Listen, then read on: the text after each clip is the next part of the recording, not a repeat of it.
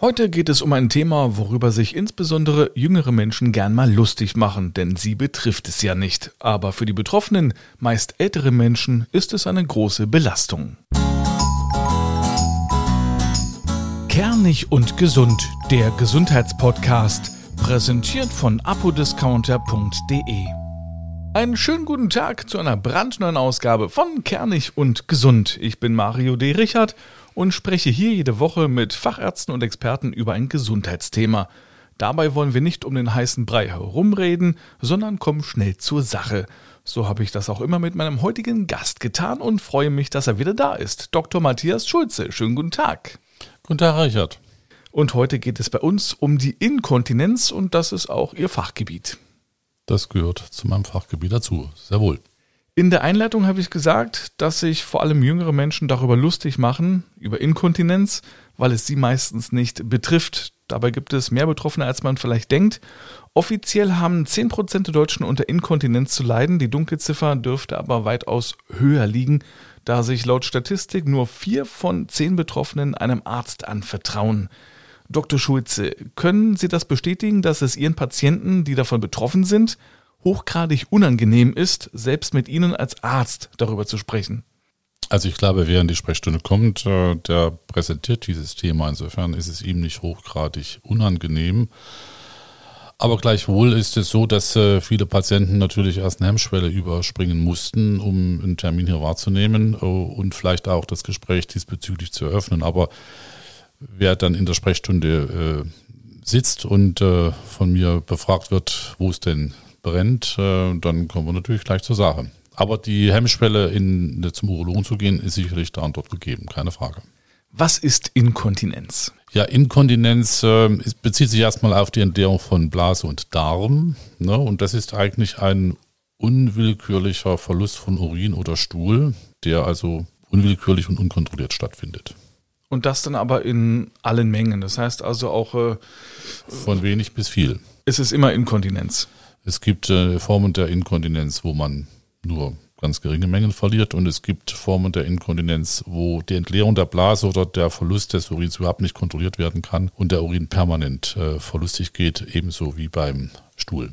Darüber sprechen wir gleich nochmal. Ist denn Inkontinenz eine Frage des Alters? Inkontinenz ist auch eine Frage des Alters, nicht nur. Das heißt, es kann junge Menschen auch betreffen. Es kann auch junge Menschen betreffen, natürlich äh, deutlich weniger, weil es auch eine Frage des Alters ist, also mit dem Alterungsprozess zu tun hat. Aber es gibt auch Ursachen, äh, wo auch junge Menschen auch sehr zeitig äh, von Inkontinenz betroffen sein können.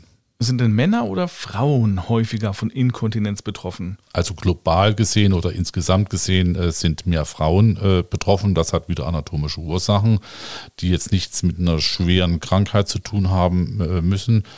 Ähm, aber es sind beide Geschlechter davon betroffen, ähm, ob krankheitsassoziiert oder mit anderen äh, Leiden äh, zusammenhängend. Aber das betrifft alle beiden Geschlechter in nennenswerter Größenordnung. Welche Formen gibt es denn? Also ich habe gelesen, da gibt es irgendwie einen Unterschied nochmal zwischen Drang, Misch- und Belastungsinkontinenz. Können Sie das nochmal ein bisschen auseinanderklamüsern? Also da, da Sie ja mit dem Urologen sprechen, würde ich mich im Wesentlichen auch auf die äh, Inkontinenz äh, des Urins äh, beschränken. Und ähm, wir haben natürlich äh, eigentlich die Form der Belastungsharreninkontinenz, ähm, wo letztlich bei körperlicher Belastung äh, der Urin äh, die Blase unkontrolliert verlässt. Und äh, dann haben wir die sogenannte Dranginkontinenz, das heißt, ähm, der Urin wird im Wesentlichen durch eine Überaktivität des Blasenmuskels ähm, aus der Blase getrieben. Und äh, das ist sozusagen auch ein Drang, den man spürt. Und äh, bei diesem Drang, den man spürt, verliert man den Urin kontrolliert. Und im, oft hat man im Prinzip äh, beide Formen äh, gemeinsam. Und das ist dann die äh, Mischform. Was sind die Ursachen dafür? Das ist mannigfaltig. Fangen wir mal bei der ähm, Belastungsharreninkontinenz an. Und ich will, das ist, wie gesagt, in auch Mischformen. Hier ähm, ist es so, dass der Schließmuskel im Prinzip ähm, dem Drang der Blase, den Urin äh, zu entleeren, nicht widerstehen kann, sozusagen, so wie ich es formulieren. Das heißt, der Urin kann nicht aktiv gehalten werden mehr, auch nicht passiv. Das heißt, wir im, im Alltag ist es ja so, dass wir den gar nicht spüren, dass die Blase sich äh, füllt und äh, ohne unser Zutun reguliert der Körper äh, den Schließmuskelapparat so, dass äh, die Blase abgedichtet bleibt. So. Und äh, nun kann es sein, wenn dieser Schließapparat nicht richtig funktioniert, ob bei mäßig oder ordentlich gefüllter Blase der Urin dann unkontrolliert abgeht, äh, ist es so, dass der Schließapparat, wie gesagt, in seiner Funktionsfähigkeit beeinträchtigt ist. Und diese Beeinträchtigung kann verursacht sein durch Operationen im kleinen Becken, durch äh, häufige Geburten, das heißt die sogenannten Geburtstraumata bei der Frau. Ähm, es kann damit zu tun haben, dass äh, die anatomische Funktion des Schließapparates gestört ist wegen Senkung der Blase, insbesondere bei der Frau. Dass Innovationsstörungen äh, äh, existieren, zum Beispiel bei einer Querschnittslähmung oder bei äh, nach Operationen im kleinen Becken, Darmkrebsoperationen, Prostataoperationen. Also all das sind Ursachen für ähm, eine gestörte Funktion des Schließapparates. Apparates, die dann zu einer Belastungsinkontinenz führen. Und äh, Belastung äh, kommt auch daher, bei körperlicher Belastung erhöht sich auch der Druck auf die Blase. Ne? Und äh, dadurch ähm, wird der Urin quasi auch ausgepresst. Im Übrigen auch äh, übergewichtige, adipöse äh, Menschen leiden häufiger an Belastungsinkontinenz, weil dann auch der innere äh, Druck äh, zunimmt. Wechseljahre sollen auch äh, ein Grund sein oder ein Thema? Die Wechseljahre der Frau äh, ist auch ein Grund, ganz richtig. Die Harnröhre der Frau, die ist dann anatomisch deutlich kürzer als beim Mann. Ähm, und ähm, die Abdichtfunktion der Harnröhre hat ja was auch mit der Dicke der Schleimhaut zu tun. Und äh, die ist bei der Frau auch äh, durchaus hormonsensibel, äh, unterliegt auch ein bisschen der hormonellen Wirkung. Und ähm, wenn die hormonelle Leistung der Eierstöcke durch die, äh, charakterisiert durch die Wechseljahre abnimmt, dann schrumpft auch die Dicke der Schleimhaut und damit ist es wie so ein Kissen, was dann fehlt und die Abdichtfunktion nicht mehr so ähm, vorhanden ist. Ja, körperliche Belastung, äh, was meinen Sie jetzt, wenn man schwer heben muss oder wie, wie stellt man sich das vor? Ja, genau so, das ist eigentlich äh, ganz gut beschrieben. Also äh, schweres Heben ist eine klassische Form der körperlichen Belastung, wo man die Bauchpresse benötigt, ähm, sportliche Betätigungen, äh, ähm, das heißt auch bei Frauen, die Gymnastik machen, die irgendwie joggen gehen oder sowas, die können Urin verlieren und auch eine Ganz klassische Form des Urinverlustes ist es, wenn Frauen berichten, ja, wenn sie mal lachen, so ganz spontan, dass sie da Urin verlieren. So viel zur Belastungsinkontinenz. Dann haben wir noch das Thema Dranginkontinenz. Über die Mischform komme ich dann am Ende nochmal äh, zu sprechen. Die Dranginkontinenz äh, äh, ist zu erklären dadurch, dass äh, man, die Blase muss man sich als kugeligen Muskel vorstellen. Und äh, dieser, äh, dieser, dieser Muskel arbeitet eigentlich etwas unkontrollierter als normal. Das heißt, die Blase ist nicht so in Ruhe, wie man es sich vorstellt. Das heißt, die zieht sich unwillkürlich öfter mal zusammen und das äh, spürt man als Betroffener, als Betroffene als Harndrang. So und äh, das ist alleine schon mitunter störend. Und wenn man unter diesem Drang noch den Urin unkontrolliert verliert, dann spricht man von Drang-Harninkontinenz. Und wenn dieser Umstand noch begünstigt wird durch äh, eine Störung des Schließapparates, dann ist es auch eine Mischform noch. Und äh, das ist also insgesamt ein komplexes Geschehen. Das heißt, äh, diese Patienten, ob sie nun Urin verlieren oder nicht, äh, leiden unter dem ständigen Harndrang, wo sie auf Toilette getrieben werden, auch nachts häufig im Übrigen. Und äh, wenn sie dann noch Urin verlieren, dann umso belastender. Das heißt also, es ist für Menschen, die unter Inkontinenz leiden, eine so große Belastung, dass sie sich vielleicht immer mehr zu Hause einnisten, kaum noch ausgehen und Freunde treffen, aus Angst, dass sie sich vielleicht öffentlich oder von den Freunden einnässen. Das gibt äh, diese, dieser Reflex, äh, der ist äh, bekannt, der ist auch verbreitet. Äh, das ist ja nicht nur die Frage, ob sie einnässen, dagegen kann man was tun, Vorlagen und so weiter. Ähm, aber ähm, es ist vor allem auch die Angst, dass man über das Riechen wahrgenommen wird. Und das ist äh, ein großer Charmfaktor. Ähm, und deswegen ähm, igeln sich die Leute ein und packen sich da vielleicht mit Inkontinenzmitteln äh, noch ein. Und es ist natürlich auch im Bereich dieser Drangsymptomatik ein, ein Punkt, wer geht dann ins Theater, der Angst hat, dass er die erste Hälfte der Theatervorstellung nicht äh, entspannt äh, miterleben kann, wo er dann Angst hat, dass er äh, raus muss. Ne? Also viele suchen in der Stadt schon irgendwo ihre Toilettenplätze im Theater oder im Konzert sucht man sich einen Platz am Gang. Also äh, das sind ja so diese Reflexe, äh, die dann äh, stattfinden, äh, um äh, sozusagen dieser Sache zu begegnen. Dann reden wir gleich nochmal über die Behandlungsmöglichkeiten und machen eine kurze Unterbrechung. Zeit für unseren Produktionspartner apodiscounter.de. Das ist eine Online-Apotheke, in der Sie alles zum Thema Gesundheit finden. Egal ob es um Medikamente, Nahrungsergänzungsmittel, Beauty oder Körperpflegeprodukte geht, hier werden Sie fündig. Apropos pfündig. Es gibt auch eine umfangreiche Produktpalette rund ums Abnehmen. Und das Schöne ist, es ist mega preiswert. Hier winken Rabatte bis zu 60 Prozent. An der Kasse geben Sie dann den Rabattcode Kernig5 ein und sparen ab einem Einkaufswert von 30 Euro nochmal 5 Euro. Am besten gleich mal reinklicken auf apodiscounter.de. Zurück zur Inkontinenz und nun geht's um Behandlungsmöglichkeiten. Ja, was kann man da tun, wenn man ein Problem hat mit Inkontinenz, Dr. Schulze? Also zunächst muss man natürlich die Ursache der, also erstmal die Form der Inkontinenz äh, definieren und diagnostizieren. Und äh, wenn man das gemacht hat, das kann man durch Befragen äh, herausarbeiten. Das kann man durch äh, Fragebögen herausarbeiten. Da gibt es auch Tagebücher, äh, wie das äh, Entleerungsverhalten äh, der Betroffenen, des Betroffenen ist. Und man kann es auch äh, durch eine objektivierbare Messung ähm, herausfinden, welche Form der Blasenentleerungsstörung, so will ich den Oberbegriff mal stehen lassen, äh, zugrunde liegt. Das ist die Voraussetzung um zu wissen, worüber wir reden. Und dann können wir uns der Therapie zuwenden. Ähm, ich sprach ja eingangs auch darüber, dass auch äh, durchaus jüngere Menschen mit dem Urinverlust leben. Häufig ist es eben diese Belastungsharninkontinenz bei Frauen, auch bei jüngeren Frauen. Das muss nicht immer schon nach mehreren Geburten äh, äh vorhanden sein, äh, die das eben beim Sport äh, merken und so weiter. Ähm, was tun wir da? Gut, Sport ist ja letztlich schon ein Beckenbodentraining gewissermaßen.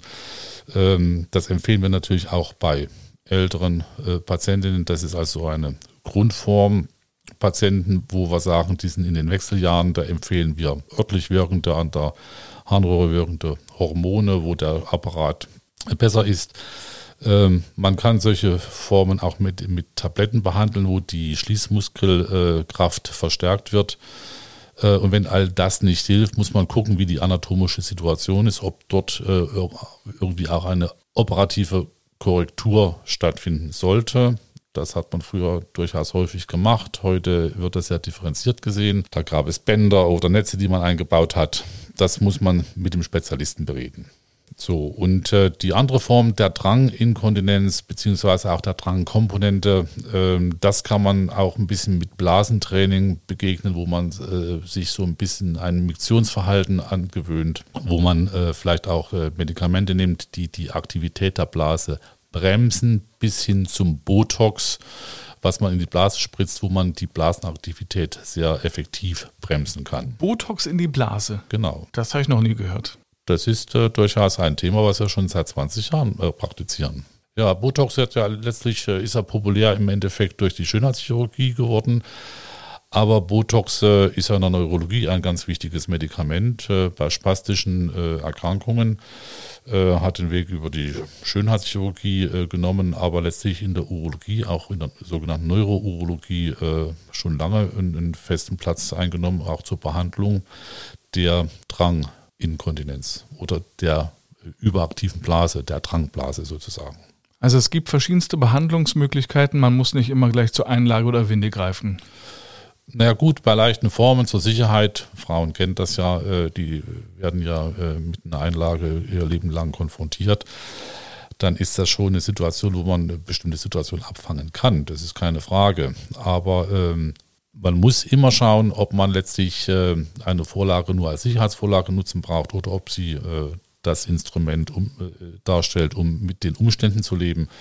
Aber nach Möglichkeit sollte man schon schauen, äh, dass man äh, eine Blasentleerungsstörung dem Grunde nach behandelt. Und ich möchte nicht unerwähnt lassen, dass natürlich auch letztlich das Urinausscheidungsverhalten oftmals eine Rolle spielt, warum die Leute auch eine Blasenleerungsstörung haben, die sie vielleicht sonst nicht hätten. Denn wenn jemand zum Beispiel auch Herzmedikamente nimmt, Kreislaufmedikamente, wo die Ausscheidungsmenge auch höher ist, auch zur Nacht höher ist, dass die Leute unter, äh, mitunter unter Blasenleerungsstörung leiden, das bleibt nicht aus. Und das muss man immer mit berücksichtigen, um da auch eine Optimierung herbeizuführen. Das heißt, oftmals liegt keine echte Blasenentleerungsstörung hier vor, aber äh, die Leute empfinden das so.